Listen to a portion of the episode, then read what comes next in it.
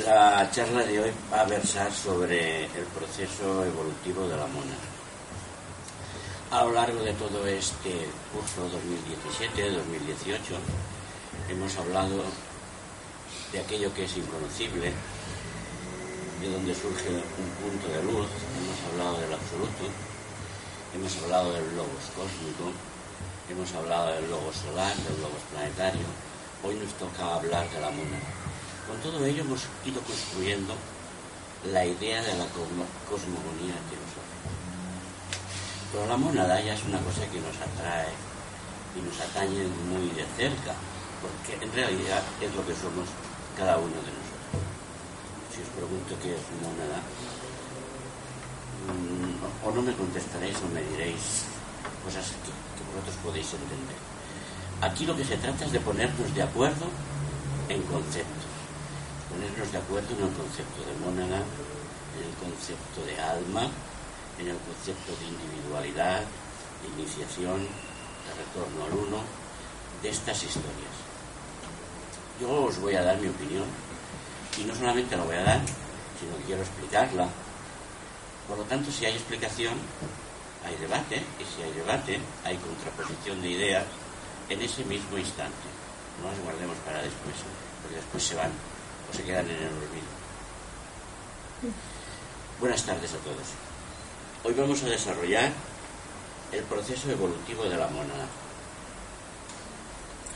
El proceso evolutivo de una chispa de vida que nos anima y que en realidad es lo que somos cada uno de nosotros. Y que somos cada uno de nosotros. Pequeñas unidades de vida impersonal conociéndose a sí mismo. Eso es lo que digo yo. Pero podría decir otra historia. La monada es por todos aceptado que es esa chispa divina que anima y da vida a toda criatura humana. Es nuestro núcleo de conciencia más elevado, lo que somos individualmente como espíritu manifestado. Aquí hay un pequeño Vamos a entender a este elemento llamado monada aquí monada, se nos dice muchas veces, que tiene todos sus poderes en estado latente o no despiertos. Entonces comienza un peregrinaje a lo largo de planos de existencia más densos, va bajando para luego retornar al origen. ¿Y cómo se hace esto? La moneda vive siempre, si así se nos ha dicho, en su propio plano, llamado Anupadata. Es su naturaleza más elevada y en ese plano todos los poderes están en estado latente. Una mona posee tres aspectos de conciencia. Estos tres aspectos podemos considerarlos como voluntad, como sabiduría y como actividad. Voluntad de expresarse, sabiduría para hacerlo actividad que es lo que provoca todo esto. Cada uno de los cuales, al llegar el momento de iniciar el proceso evolutivo, emite lo que podríamos llamar una onda vibratoria de materia atómica en los planos de Atma, Buddhi y Manas. Es decir, si la monada no se mueve de aquí arriba, ¿cómo va a experimentar aquí abajo? Pues, pues vamos a decir que emite esa onda vibratoria, para decirlo de alguna manera o para ponernos de acuerdo. Porque algo tendrá que hacer para poder existir en planos de geometría más densa.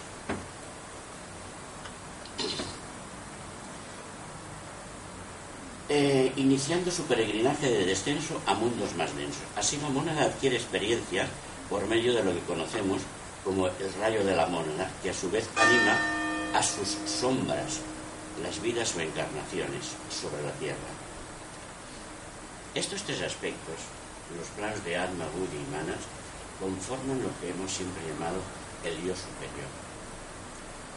El yo superior no es un personaje que, del cual tengamos conciencia aquí y ahora, pero es lo que somos realmente, es el ego. Ese ego tiene que continuar el camino de descenso y así poder tener más experiencias en los planos densos de la materia que son el físico, el astral y el mental. Eso sí que tenemos aquí. El físico sabemos todo lo que somos aquí y ahora, tenemos también emociones, tenemos sentimientos, también tenemos conocimiento del plano astral y naturalmente tenemos pensamientos. el mental concreto también nos es habitualmente conocido. Pero el yo superior no lo invierte todo. Invierte un trocito por si lo pierde. Pues si esta personalidad se vuelve loca y empieza a hacer de las suyas y va a perder todo lo que invierte. Tonto no es. Entonces, ese fragmento de vida que invierte eh, aquí, en, este plan, en la personalidad, es lo que llamamos alma. Alma no es todo el yo superior, es un trocito de esto, un fragmento, pero que sí que tiene las características de ese yo superior o de ese Por eso dice aquí a su vez anima a sus sombras, que son las vidas o encarnaciones. ¿Por, qué sombras? porque tienen un comienzo y un fin y bastante efímero. No dura mucho tiempo una encarnación, una vida humana. La conciencia de la mónada pasa por la individualización humana. Es cierto, pasa por la individualización. Pero fijaos bien, antes pasa por los tres reinos de la naturaleza. Pasa por el mineral, por el vegetal y por el animal. Pero la mónada se está expresando también en esos reinos no se es de extrañar que a veces se hable de mónada mineral o de mónada animal o de mónada vegetal. Es cuando está en esos, en esos reinos. Por todas, pasa luego por la individualización humana y por todas las iniciaciones y se unifica al final de todo, al final del camino de retorno, con el origen o el punto de donde partió. Pero con una diferencia, que todo este peregrinaje le ha aportado pues el despertar de la monarquía, todos sus atributos, sus poderes son activos y en pleno funcionamiento. Pues bien, para comprender todo esto, así dicho parece muy sencillo, pero que es un motivo de mucho debate, vamos a fijarnos en todo, en tres características. Y vamos a hablar de lo que se entiende por individualidad, lo que se entiende por unicidad y lo que se entiende por rayo de la moneda. Luego, cuando en la literatura leáis cosas, pues os podrán decir lo que queráis, pero tendréis la idea exacta de lo que son. Ya ah, pues me están hablando de esto, pues me están hablando de esto. Bien.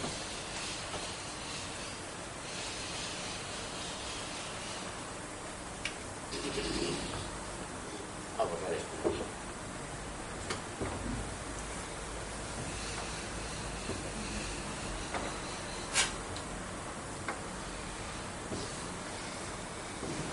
comprender este proceso es necesario un cuidadoso estudio de tres atributos de la monada. La individualidad, la unicidad individual y el rayo de la monada. Sobre estas cuestiones existe una gran confusión y no podemos seguir avanzando si no tenemos una clara idea acerca de la naturaleza del alma humana. ¿Y qué es el alma humana? Lo hemos dicho antes. Un fragmento de este yo superior, un fragmento del ego hay una tendencia natural a ajustar todos los conocimientos bajo nuestro propio código filosófico que por presión o hábito nos ha sido inculcado desde temprana Cada uno tiene su propia escala de valores y su idea de cómo funcionan las cosas. Y esto algunas veces nos puede ayudar y en otras nos puede perjudicar, o tenemos una mente libre o tenemos una mente, una mente atrapada, atrapada en conceptos Si nuestra meta es alcanzar un verdadero conocimiento de esa realidad que nos envuelve, es preciso observar esa realidad, observarla a través del microscopio del entendimiento y de una manera objetiva que nos permita distinguir lo verdadero de lo falso. ¿Qué es verdadero y qué es falso? Cada uno tiene su idea también. Es innegable que la ciencia, la filosofía y la religión nos pueden ayudar en nuestra búsqueda de la naturaleza interna del alma humana. Pero solo las experiencias directas, fijaos, experiencias directas, donde no hay cabida a la duda, donde tengo, tengo la certeza de que aquello es verdad.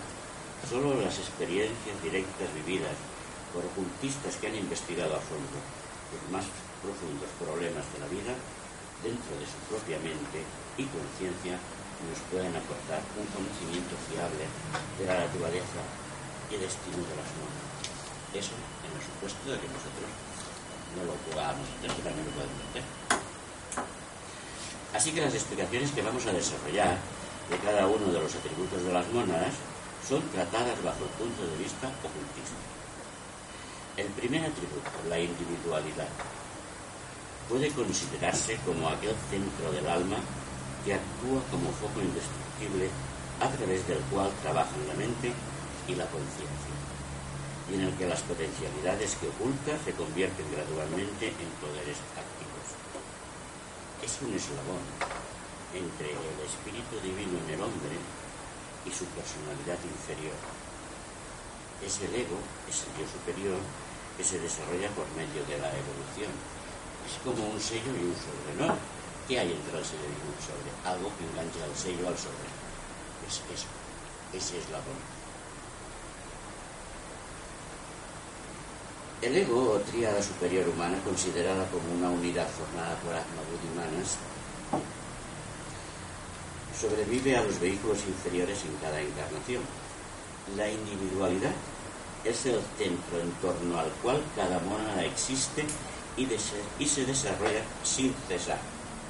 Un centro un de conciencia. ¿eh?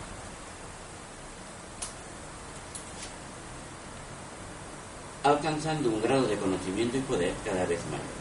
Y aquí que se nos presenta una aparente paradoja, porque textualmente el, el que escribió el libro, El hombre Dios del universo, Time, nos deja ahí la frase que dice, esto siempre permanece la misma y sin embargo nunca permanece la misma.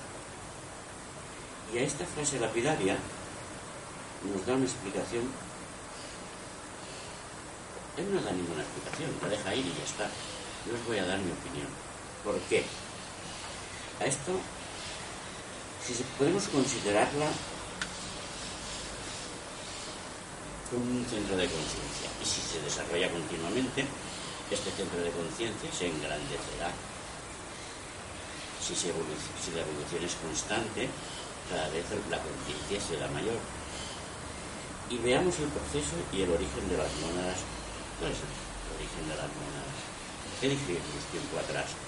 El logos, cuando determina su campo de acción, trae consigo a todas las monadas que van a evolucionar junto a él. Luego no son creadas, son emanadas. Y provienen de donde, de un origen. ¿Cuál es ese origen? El absoluto. O aquello que no sabemos, lo inundable. Y en su desarrollo se van creciendo a mayores niveles de conocimiento, de sabiduría, de poder, puesto que su destino, ¿cuál es el destino de la monada? Alcanzar el nivel de conciencia de un logo solar.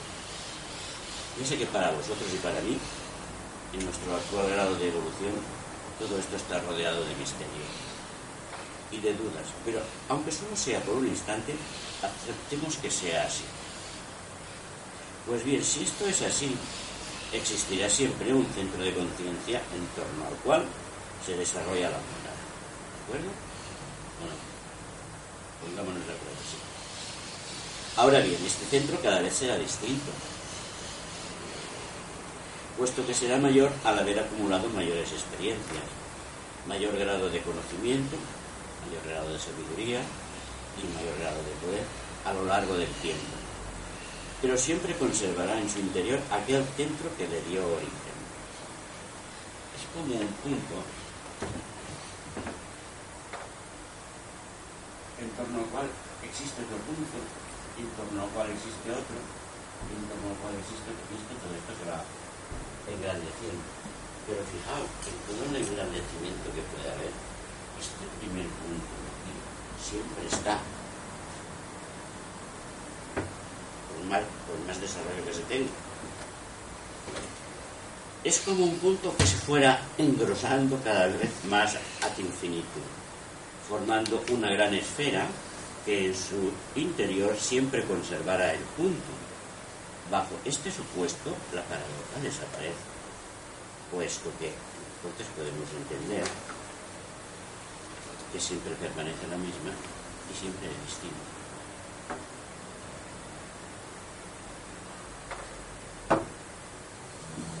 Así que como individualidad, individualidad de entender que es el eterno centro en torno al cual evoluciona la monada en cuanto a individualidad.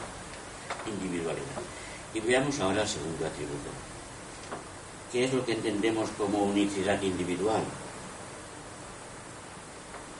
Es la naturaleza fundamental de cada mónada que define permanentemente su expresión y evolución, que la distingue de la expresión y evolución de las demás mónadas. Podemos pensar de que todos somos iguales o todos somos distintos.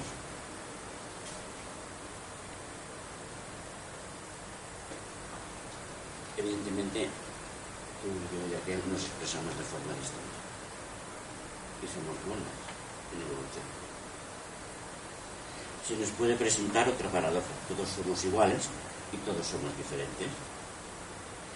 Todas las mónadas en su esencia son de la misma naturaleza, puesto que todas tienen el mismo origen y participan de la naturaleza del absoluto, de la realidad última de la que derivan. Así pues, lo que distingue a una mónada de otra mónada solo puede ser su modo de expresarse, de manifestarse y los diferentes caminos seguidos para el desarrollo de su conciencia. Cada mónada, cada uno de nosotros, ha de desarrollarse de acuerdo con la ley de su propio ser y habrá de expresar el patrón de su eterna naturaleza a lo largo del tiempo y del espacio.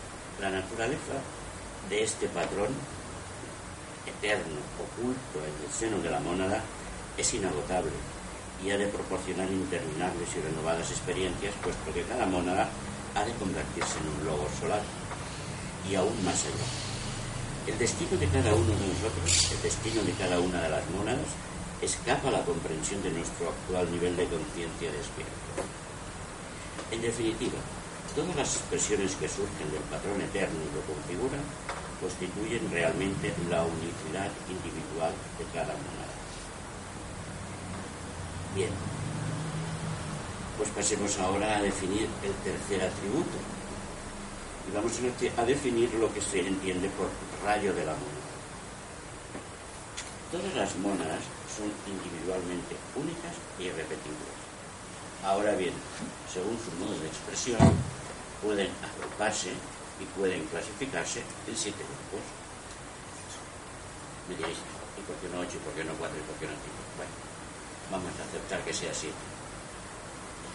Es decir, que según qué camino se siga para el desarrollo de la conciencia, según qué camino se tome al evolucionar, podemos agrupar a las mónadas en siete tipos. Todas las mónadas que pertenecen a un tipo concreto muestran en su expresión las mismas características en las etapas de desarrollo. Pues bien, estos siete tipos, estos siete grupos, estas siete clasificaciones son llamados rayos y cada mona pertenece a uno de ellos. Bueno, hasta ahora hemos definido, aunque sea de una manera muy general, los tres atributos del alma humana. Los tres atributos de la mónada y toca profundizar en cada uno de ellos, ayudados por los descubrimientos de la ciencia y haciendo palpable el hecho de que en el ocultismo se saben cosas que luego la ciencia demuestra. Y empezamos por la cuestión de los rayos, que está estrechamente vinculada con esta unicidad individual. ¿Qué relación existe entre ambas? Intentemos comprender cómo pueden relacionarse estas dos cuestiones y para ello vamos a recurrir a la ciencia, a nuestra amiga. Mira, estoy aquí. Es un prisma de vidrio al que se le hace atravesar por una luz blanca y se descompone en los siete colores del arco. Nosotros vemos de infrarroja a ultravioleta la descomposición es mucho mayor. Hay cosas que no ve el ojo humano. Si hacemos pasar una luz blanca a través de un prisma de cristal, la luz se descompone en color y se produce un espectro de luces coloreadas de las cuales el ojo humano solo ve las que hay entre el infrarrojo y el ultravioleta. La ciencia nos dice que hay siete colores en el espectro visible, todos diferentes. Violeta, índigo, azul, verde, amarillo, naranja y rojo. Pero ¿qué hay en realidad? Solo hay tres colores primarios. Los otros cuatro se producen por combinación de los primarios de acuerdo con una ley centenaria indicada por estos números. Esta ley se repite siempre. Cuando hay tres elementos, vamos a poner el grupo de poner o alfa, X y lo que quieras.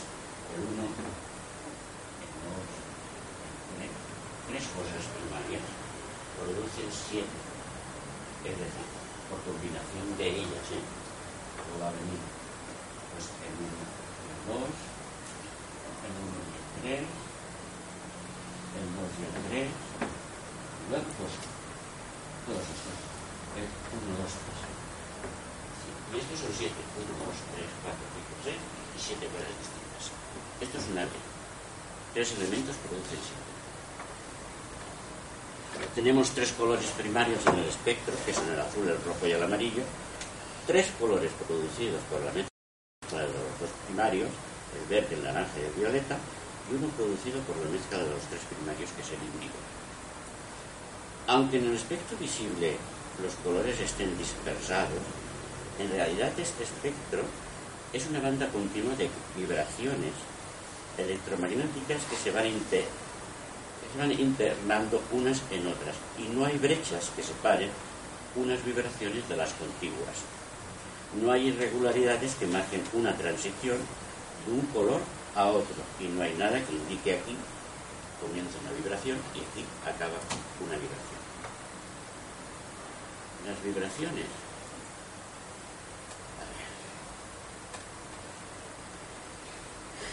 ¿Qué es una vibración? Una vibración podríamos decir que es una onda. Esta onda asciende y desciende entre el ascenso llamado cresta, que es la parte de alta, y otra, algo que se entiende por longitud de onda.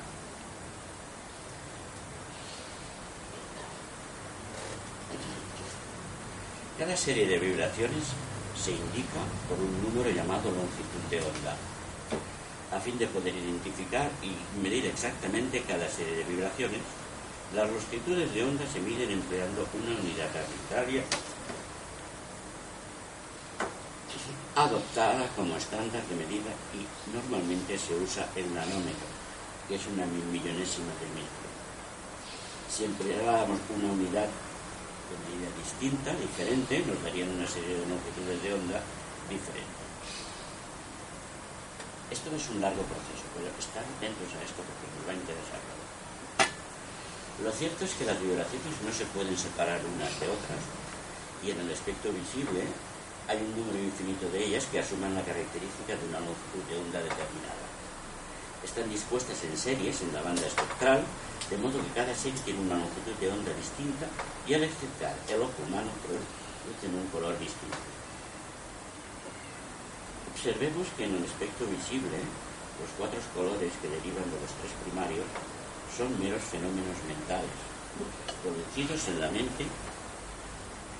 Las divisiones y clasificaciones no existen en las vibraciones mismas que constituyen la banda continua. De todo lo dicho hasta ahora, se desprende que el espectro electromagnético visible al ojo humano está formado por un número infinito de vibraciones cada una con su longitud de onda característica que se pueden clasificar en siete grupos o en siete colores, y que cada vibración es única y pertenece a uno de los siete grupos dependiendo de qué color produzca al excitar el ojo. Pues bien, saquemos conclusiones de este largo proceso. Imaginemos que cada vibración es una moneda. Cada vibración produce un color, se expresa de una manera determinada y evoluciona de una manera determinada. Cada vibración pertenece a un color concreto y cada mona pertenece a un rayo concreto que determina su carácter en el sentido más amplio. Todas las vibraciones son distintas entre sí y cada mónada es única e irrepetible, diferente de todas las demás individualmente, distinta. Y cada uno de nosotros somos un proyecto único e irrepetible en la mente universal. No hay igualdad, aunque estemos todos bailando en nuestra evolución dentro del mismo escalón de la cadena.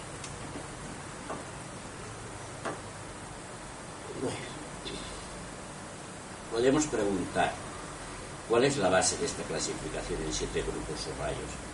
¿En qué difiere un rayo de otro? Siempre que encontremos una agrupación de siete cosas, hay que buscar un grupo de tres, que son primarias, y al cumplirse entre sí, dan origen a las siete.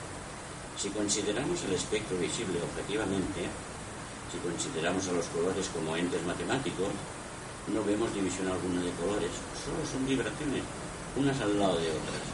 Pero si interviene nuestra conciencia en sus tres aspectos, de Shachitananda, existencia, sabiduría y felicidad, entendidos respectivamente así, percibimos la clasificación en siete colores. Es solo cuando las vibraciones afectan a la conciencia que se convierten en sensaciones que pueden clasificarse en siete grupos o en siete colores. Y siguiendo este razonamiento, no es descabellado pensar que la base de la clasificación en siete rayos está en el dominio de la conciencia al correlacionar sus tres aspectos entre sí. La base de los siete rayos está en las siete combinaciones de Shachitananda, de acuerdo con esta ley centenaria que hemos visto.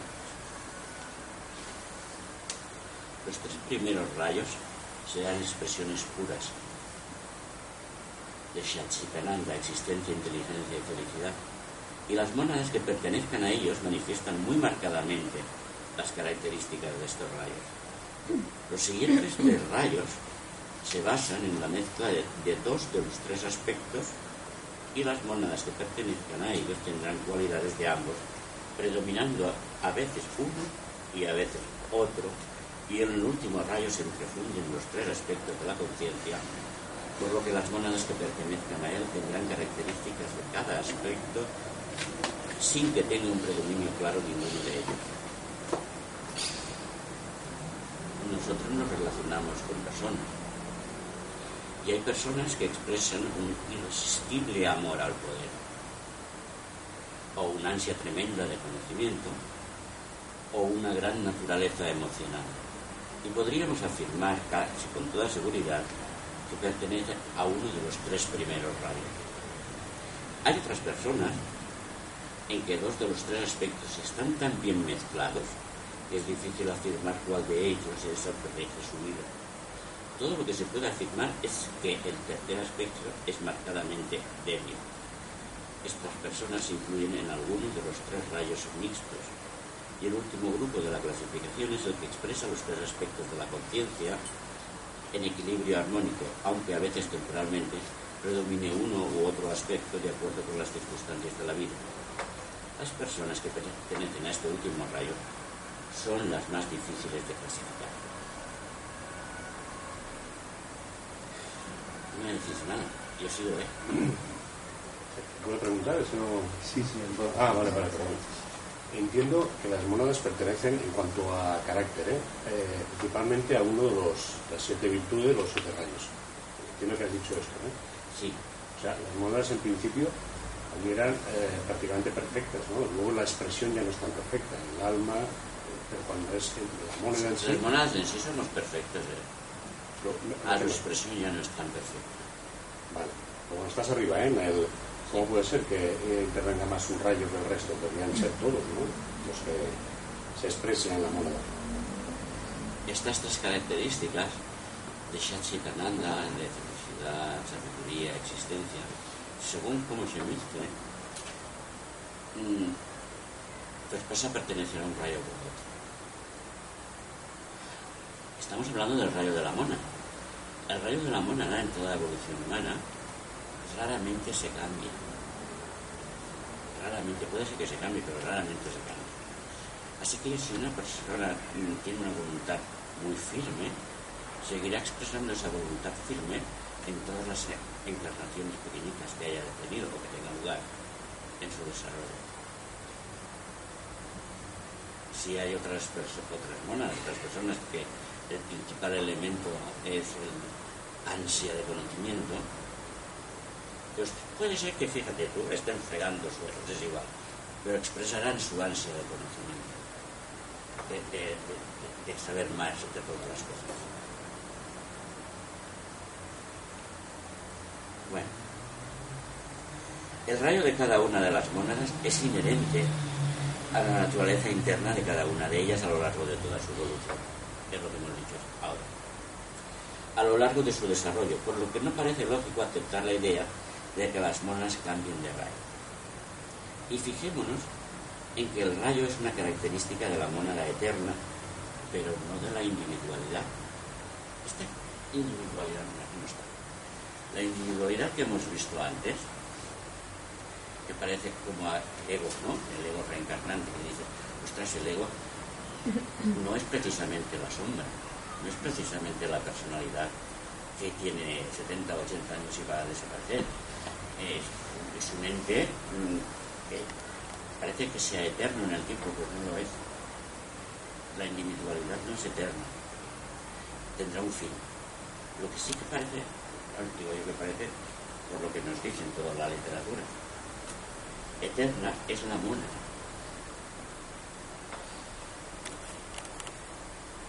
Como no es eterna la individualidad ni la personalidad, que son temporales. Si bien algunas veces el rayo puede reflejarse en estas dos expresiones de la mónada, solo en el caso de que tanto la personalidad como la individualidad estén lo suficientemente desarrolladas y subordinadas a la mónada, es solo entonces cuando podemos considerar que el rayo encuentra real expresión en los planos inferiores. Conocemos todo lo que entendemos por individualidad, ¿no? Alma, buena y manos esos tres aspectos conocemos todos lo que entendemos por personalidad, la mente concreta, la mente la, el plano de las emociones y de los sentimientos y de las pasiones, es el astral y el plano físico denso, que es el que tocamos y que nos vemos ahora. Bien. No tiene sentido identificar y encontrar correspondencia de los rayos con los temperamentos, idiosincrasias y debilidades humanas, puesto que estas son fases transitorias que acumulamos durante el curso de nuestra evolución y que vamos desechando a medida que progresamos. Estos vestidos del alma se van desechando el mismo razonamiento podemos aplicar a la unicidad individual. Es un atributo de la mónada y no de la individualidad, ni de la personalidad en el desarrollo de cada mónada, en el desarrollo de lo que realmente somos cada uno de nosotros, la unicidad individual comienza a influir desde etapas muy tempranas, pero no alcanza fuerza hasta que la mónada ha adquirido un control definido de todos sus vehículos de conciencia y puede expresarse por medio de ellos con efectividad. Para entender esta idea, fijémonos en el símil de un estudiante. Al principio de su vida, de su vida escolar. Estudia temas muy generales y a medida que avanza en su carrera educativa, el campo de sus estudios se va estrechando hasta alcanzar una especialización. Trata de ser un experto y trata de convertirse en algo así como individualmente único. A lo largo de sus estudios ha habido algo que lo ha empujado a seguir, a expresarse de una manera característica con afán, con tesón, con voluntad, con ingenio, etcétera, etcétera, etcétera. Pero no ha cobrado verdadera fuerza hasta el final. Es lo que llamamos unicidad individual, el modo de expresarse. Probablemente la unicidad individual comienza a florecer solo cuando el alma se haya liberado de las ilusiones y de las limitaciones de la vida inferior. Probablemente solo tome fuerza al llegar a ser un adepto pero tengamos presente que nos acompaña aquí y ahora y a lo largo de toda nuestra evolución.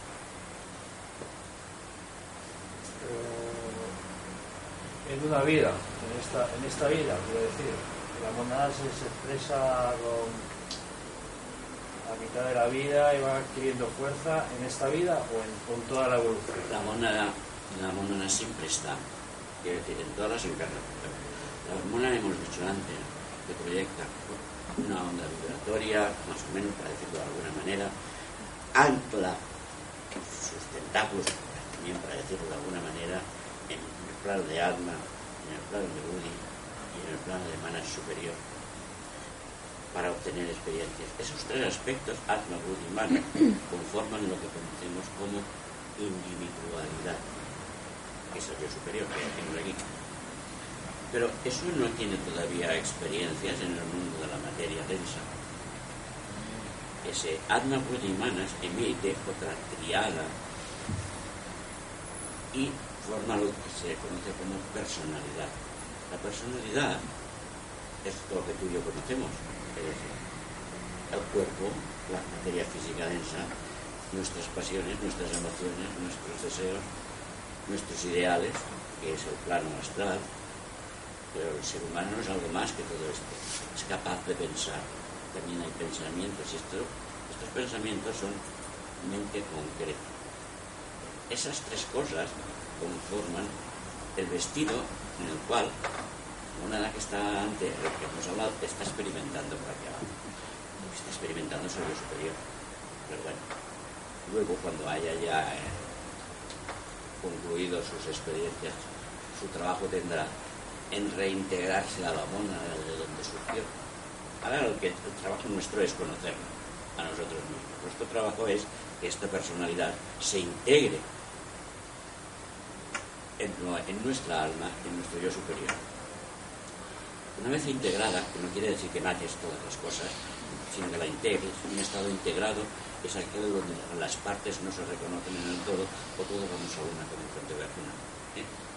Entonces, una vez has hecho el trabajo este, te conoces a ti mismo y has um, llegado a ese estado, hay otro trabajo a realizar, otra evolución, que es de ahí a la mona.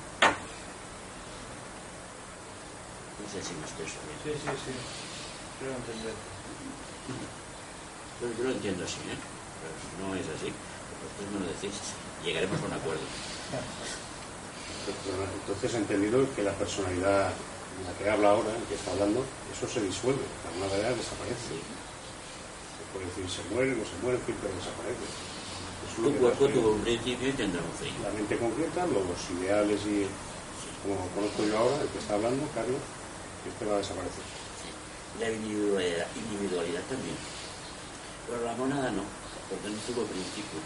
Una moneda y entiendo el superior, que todavía también Más tendrá alto que que eso, más alto que eso. Mira, a ver si lo consigo yo. Un momentito, a ver. Mira, ahí se ve esto que va andando, no se ve.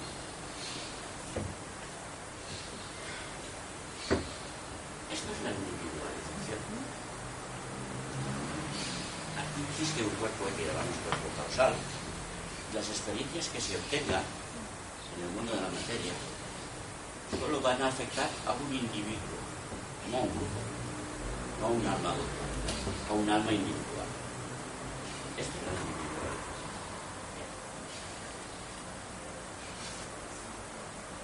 Cuando retornas, vas a pasar por todas las iniciaciones.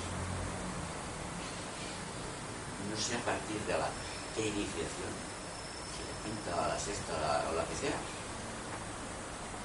La, chispa de vida que está mirando aquí va a pasar otra vez a la mona. Porque el trabajo eh, este de aquí también va a desaparecer. La personalidad por descontado es. La, personalidad, todos lo aceptamos porque es lo que vemos cada día y bueno, sabemos que tuvo un principio y tendrá un fin. Pero de aquí, en la, individualización, también tuvo un principio. No siempre fue un, alma individualizada, pasó por almas grupales. Pasó por los mundos minerales, vegetales y animales. Luego, ¿qué es lo que no tuvo principio? Y si no tuvo principio, tampoco tendrá fin. Es la mona. ¿Por qué? Bueno, lo debatimos en charlas anteriores, pero llegamos a la conclusión de que cuando un lobo se manifiesta, un lobo solar se manifiesta, determina su campo de acción y trae consigo a todas las mónadas que van a evolucionar con él. Las mónadas per se son más antiguas que el universo. Todavía no se había creado el universo y las mónadas ya estaban No fueron creadas, fueron emanadas de la tierra. Se nos presentaron ahí como lobos. Pero esas chispas, que son llamadas mónadas, unidades de conciencia impersonal conociéndose a sí mismo, somos cada uno de nosotros. Lo podéis aceptar o no, ¿eh? Luego cuando os encontréis con la realidad, pues a lo mejor me dais la razón. Bien, no sé por dónde iba. Vamos a ver. Estábamos en lo del estudiante, ¿no? Sí. Probablemente la unicidad individual comienza a florecer solo cuando estás ya en- en- preparado para ello. Y hay una cuestión muy importante acerca de la unicidad individual, acerca de cómo se expresa lo que realmente somos cada uno de nosotros. Lo primero que deseamos al encontrarnos ante un, ser evolucionado, ¿qué es lo primero que deseamos? Al encontrarnos ante un ser evolucionado. Tanto mental como espiritualmente, ¿eh? una persona a aquellas que dices, hermana Macasa, te encuentras con que deseas Como él, como ella. Si te encontraras con Blavatsky dirías "Uy, como ella. Y comienzas a imitarlo, ¿no? Si quieres ser como algo, comienzas a imitar ese algo. Y lo quieres imitar al 100%. Creamos un molde artificial para la recepción de las fuerzas creativas que fluyen desde nuestro interior e intentamos acoplar a esa idea. Pero lo que ocurre es que bloqueamos la expresión de lo que somos y puesto que cada moneda es distinta de las demás, su expresión también ha de ser distinta y la estamos bloqueando. Pero cada uno de nosotros es un proyecto único e irrepetible. O sea, está bien parecerse a una persona altamente evolucionada, pero no seas un calco, dejes expresar lo que llevas dentro. No hay nada malo en buscar inspiración en otros. La dificultad aparece cuando adoptamos sus métodos de trabajo y modos de vivir, calcándolos, bloqueando a nuestro, yo- superior, a limitarlos minuciosamente en todo, y con ello ahogamos, ahogamos nuestra naturaleza real y bloqueamos nuestro crecimiento natural. Así pues, seamos nosotros mismos y demos vía libre para expresarte, para expresarse a nuestra unicidad individual. Yo, yo diría que seamos auténticos. Mm, Y, esta- y seguramente en esta autenticidad habrá muchas cosas que serán igual que la persona que queremos imitar. Pero habrá el toque personal de cada uno. Pasemos ahora al tema de lo que entendemos por individualidad. La mónada se desarrolla eternamente de acuerdo con su unicidad individual, con su manera de expresarse. Pero no hay permanencia en cada una de las etapas. A lo largo del tiempo y del espacio, la mónada se expresa de modos diferentes dentro de un constante cambio. Solo hay dos cosas que permanecen. Uno es el centro de conciencia a través del cual se expresa y que está separado de las demás mónadas, siendo autoexistente.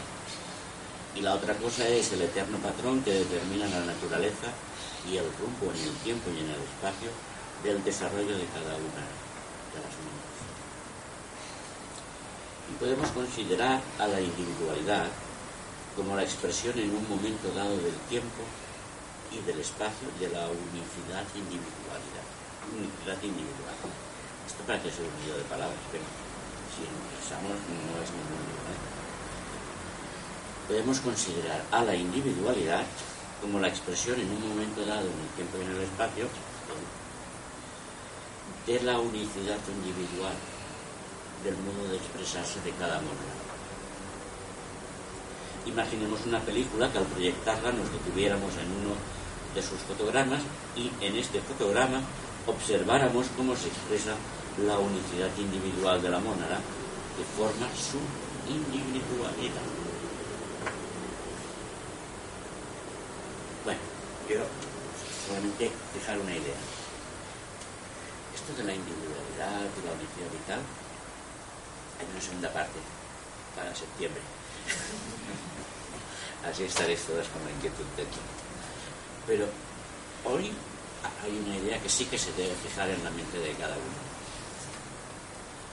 Una mónada es un centro de conciencia pura o realidad última, a través del cual se manifiesta su manera de ser, su unicidad individual. En una serie de expresiones, una serie de expresiones siempre cambiantes y en desarrollo. Eso no me lo podéis discutir. Eso es así.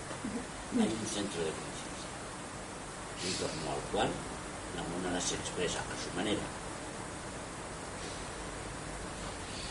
con formas o con esta unicidad que hemos hablado antes, cambiante y en desarrollo. Nunca está en el mismo sitio, el desarrollo siempre va hacia adelante. Nunca va hacia atrás. También eso lo consuelo. Podemos marcar el paso, pero no retroceder.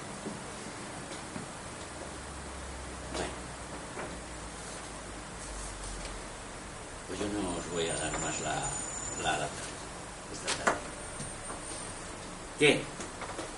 ¿Qué es la monada, caballeros, señoras? ¿Qué es la monada? Una pregunta. Ah, igual no me expreso seguramente con las mismas palabras, pero sí que he entendido que la mónada llega un momento que una pequeña parte de ella es la que se desprende o que sigue cuando estamos en este mundo, digamos, ¿no? Mm. Pero pasamos por el mundo mineral, vegetal, animal y después humano. Conciencia, ¿eh? Estás hablando. Sí. La conciencia tuya, tu conciencia, ha pasado por esos mundos. Vale, vale, sí, pero que la, la mónada, hay, él dijo al, al inicio que una La mónada- parte de la mónada La monada este, este, este Está- aquí de seis sí. puntas. Está, está retratada aquí con seis puntas y la puedes poner 54.000 puntos. es igual. La monada tiene que desarrollarse. Aquí está como si dijésemos dormida. Y aquí está despierta. Para despertar ha tenido que peregrinar. Digo, clarísimo. ¿eh? Entonces, mm, la monada aunque esté dormida, tonta no es, ¿verdad? Entonces, no invierte todo. Invierte un trocito, Vale. un trocito de ella. Y emite una onda vibratoria de materia atómica en los planos de la naturaleza. ¿Y qué planos? Ella no se mueve del suyo. Y si no se mueve del suyo, ¿qué planos va a anclar ese, ese, ese, ese átomo que le va a permitir experimentar? Hay unas jerarquías creadoras de los devas que la onda vibratoria esta la anclan en el plano atómico de Atma, otro en el Budi y otro en el El de alma es la voluntad, el de Budi la sabiduría y el la mente es la mente superior, la mente astral. Esas tres cosas, alma, Budi y mano, forman un, ente que llamamos el ser superior. ¿Eh? El yo, el yo superior, perdón. Este yo superior, dirías, es el alma. No, no. Ahí iba yo. Porque Luego, pa- cuando baja, sigue el mismo patrón que la mona. No lo invierte todo tampoco de lo que es, porque lo podría perder. Invierte un trocito, un fragmento. Ese fragmento es el alma humana. Ese fragmento, No, no, es- hasta aquí lo he entendido, lo tengo clarísimo, pero el alma humana, y como nosotros pasamos, evolucionamos de mineral, vegetal, animal y humano, quiere decir que los minerales tienen alma. sí señora. Era, solo quería aclarar eso. Y, los, y las vegetales también. Y los vegetales y los, Los animales, también. según Son sé, las almas así que es la alma grupal, en los minerales y vegetales ya lo tengo. ¿Cuándo, se, ¿Cuándo hay una sola alma evolucionando en un cuerpo que llamamos causal? Para contemplar la individualización. Los que estamos aquí hemos hecho un peregrinaje muy largo. Parece que no, pero la individualización es algo portentoso. No podría quedar ahí. Para el regreso, para el regreso queda, queda mucho dentro. Gracias. Pero en realidad el proceso de la evolución, el peregrinaje de la mónada, es ese. El descenso a planos de materia más densa, cada vez más densa y cada vez más densa, hasta llegar a la densidad total que es el mineral. No sé dónde en, esto, en este mundo más denso que el mineral no hay. No conocemos mundo. Luego cuando ha llegado al final, a lo más denso, ¿qué le queda? Pues volver. Si ya no puede bajar, tendrá que ascender. En ese ascenso, pues va pasando por el mundo vegetal, por los mundos animales. Todos estos tienen sus almas grupales, quiere decir que todos los elementos, los gatos, lo que sea, tienen un, cu- un cuerpo causal que usan todo, en donde se vuelcan todas sus experiencias y sirven para todo, hasta que hay una sola triada inferior en ese cuerpo causal y se llama esto individualización. Individualización es cada uno de nosotros. Todo lo que trabajemos, cada uno de nosotros nos va a servir a nosotros. No va a servir a ti ni a mí. Mis experiencias me sirven a mí, las tuyas te sirven a ti. Por más que nos contemos y por más que nos expliquemos nuestras experiencias, pueden servir de orientación, pero la variedad de matices, la calidad de sensaciones, de sentimientos que pueda producir algo, eso tienes que experimentar. Es decir, no se puede ser padre, o sea, no se puede conocer lo que es ser padre, lo que es ser madre, si no se es. O no se puede conocer lo que, lo que sufre un alcohólico o un drogadicto si no se es. Puedes tener un conocimiento general, no digo que, te digo que no, pero tienes que vivir las experiencias. ¿Qué? Me decís que sí a todo. Y consentí que fui con la casa. No, Yo yo, lo que quiero decir es. El proceso es de descenso y de ascenso. Eso se dice en dos palabras. yo, yo quería preguntar, creo, no sé si lo he entendido bien, la monada, te entendí que venía del logo solar, ¿puede ser? Logo solar, o no sé cómo lo dijiste, nunca lo había escuchado. Te, quería preguntar si podías explicar brevemente qué es un logo solar, porque yo no lo sé. Intentaré. Hay, hay un punto detrás del cual nada se conoce. Que es, bueno, pues las tinieblas, no lo que quieras llamarle. No estoy hablando del Big Bang, hablando de un punto anterior. Ese punto anterior, lo único que se conoce es que empezó a vibrar una cosa, una, una luz que trajo a la manifestación todo lo que conocemos. Esos niveles de conciencia tan altos, ya impensables como quien dice, el primero es a lo que está detrás del telón le llamamos absoluto. Cuando empieza e inicia la primera, las primeras luces, la primera vibración, el primer contenido de, de, qué? de un logos cósmico, le llamamos logos cósmico. Ese logos cósmico, para explicarlo fácil y rápido, es como una, una persona que tuviera una pierna en un lado y otra pierna en el otro lado. Una pierna detrás del telón y otra pierna, otra pierna ya en la manifestación. ¿eh? Es como un paso intermedio. Y ese logos cósmico trae a la manifestación todos los logos solares. Hay incontables millones de logos solares en, las galaxias y universos que se están desarrollando. Este, a, ese grado de infinitud tienes que trasladarte. ¿Qué es un globo solar? Pues un globo solar le podemos poner características, le podemos los cristianos dicen el verbo, la palabra. No hay una clase. No podemos definirlo tampoco, porque definirlo sería reducirlo a nuestra, definición. Y es mucho más. Lo que sabemos es que cada globo solar trae junto con él chispas del fuego, uno. Esas chispas del fuego, uno, son lo que llamamos monas. Nosotros lo entendemos así. Y te podemos empezar a explicar algo más concreto de esas chispas llamadas monas. Pero no fueron creadas por nadie, sino emanadas de algo que desconocemos. Son más antiguas que todos los universos que puedas pensar. Pero no te puedo definir son No te puedo definir, mira, luego es un nivel de conciencia tan alto que hace esto, esto, esto, esto esto. Es, un, es omnisciente, omniabarcante, es todo. No lo puedo definir. No tiene límite. Si yo lo defino, lo estoy reduciendo a mi entiendo, entiendo, entiendo, entiendo esto. Entiendo, entiendo. Pues creo entender, creo entender.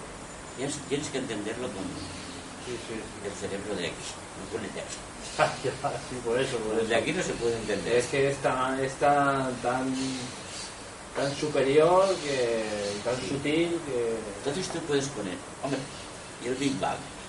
¿Dónde lo sitúo yo el Big Bang en todo esto? Pues, mm, si tengo que situarlo, tendría que situarlo en un lugar donde la materia comenzará a existir, ¿no? La ciencia nos dice que a partir del Big Bang es cuando comienzan a existir esas reacciones físicas y químicas y que parece que eso, la, la, la temperatura se eleva de tal manera que la ciencia física es decir, se quiebran todas las leyes allí. Hay una cosa que le llaman la singularidad. Es tan singular aquello que después las leyes que lo rigen desaparecen y, se transforman en otras, que son las que conocemos luego. Pero yo te diría que todo eso es anterior al Big Bang.